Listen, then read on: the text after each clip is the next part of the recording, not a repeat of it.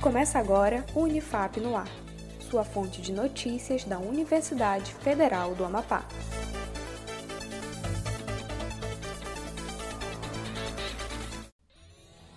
Olá, estamos de volta com mais uma edição do Unifap no Ar.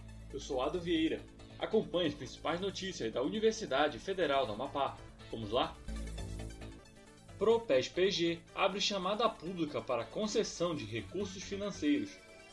A Unifap, por meio da Pró-Reitoria de Pesquisa e Pós-Graduação e o Departamento de Pesquisa, abre chamada pública Ação Transversal SOS Equipamento 2021 para a seleção de dois subprojetos que irão compor a proposta institucional o objetivo é a concessão de recursos financeiros para a manutenção corretiva de equipamentos multiusuários de médio e grande porte. O prazo para envio dos subprojetos segue até o dia 7 de março de 2021. Você pode acessar outras informações no site da Unifap em unifap.br. Unifap investe em construção de usinas de energia solar a Unifap, através da comissão do Programa de Implantação Institucional de Energia Solar, iniciou em novembro de 2020 a implantação dos equipamentos para usina fotovoltaica da instituição. A estimativa de produção de energia é correspondente a 43% do consumo de energia mensal do campus Marco Zero. Você pode acessar outras informações sobre o projeto de energia solar da Unifap em unifap.br.